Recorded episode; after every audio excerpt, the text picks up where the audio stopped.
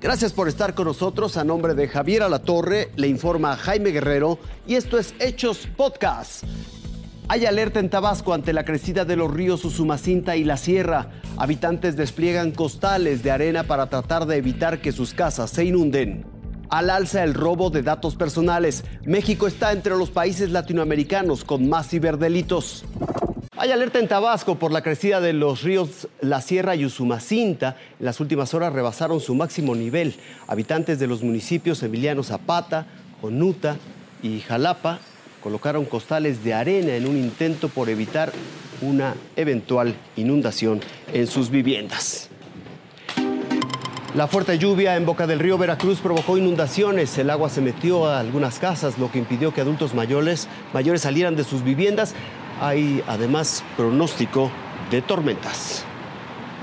También en Veracruz, pero en Acayucan, las lluvias dejan daños. La carretera costera del Golfo colapsó. Dos carriles quedaron sensiblemente afectados. Robar la identidad de una persona o cometer un fraude por redes sociales se ha acelerado a la velocidad del Internet. Juan, ¿cómo le llamaremos a esta víctima y que prefiere su anonimato, fue defraudado por un anuncio de una red social. Estaba atractiva la oferta. Eran cinco días, cuatro noches en Cancún, con un precio muy accesible de 12 mil pesos. Me pareció muy atractivo y pues desgraciadamente accedí. Me pidieron mis, mis datos de la tarjeta de crédito, me hicieron el cargo. ¿En qué momento se dio cuenta de que se trataba de un fraude? En el momento en que me bloquearon de todos sus teléfonos, de todos, me bloquearon de su página, me bloquearon de todos lados, ya no tenía comunicación con ellos para nada. La Conducef alerta que en 2020 se reportaron 16.036 robos, fraudes o robos de identidad. En 2021 aumentaron 52% con 24.442 casos. Y en la primera mitad de este año crecieron 5.8%, llegando a 25.859. México, Brasil y Colombia son los países latinoamericanos con más ciberdelitos.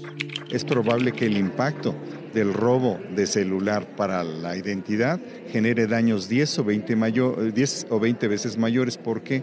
Porque con el robo de identidad se roban datos que después pueden ser utilizados para abrir tarjetas, para abrir ciertas eh, identidades falsas e inclusive acudir a otro tipo de delitos. Ante ello, los expertos exigen endurecer el marco legal para castigar a los culpables, pues lo consideran rebasado. Desde mi punto de vista, se requiere una cirugía mayor en materia de protección de datos personales para tener una legislación más robusta y mucho más actualizada respecto a la, al mundo digital que se vive hoy en día. Para evitar convertirse en víctima de algún delito virtual, evite dar sus datos o responder a cualquier mensaje que llegue a su dispositivo electrónico o que le pida dar like a algún mensaje, video o fotografía desconocida, o bien abrir alguna liga sospechosa. Agustín Rodríguez, Fuerza Informativa Azteca.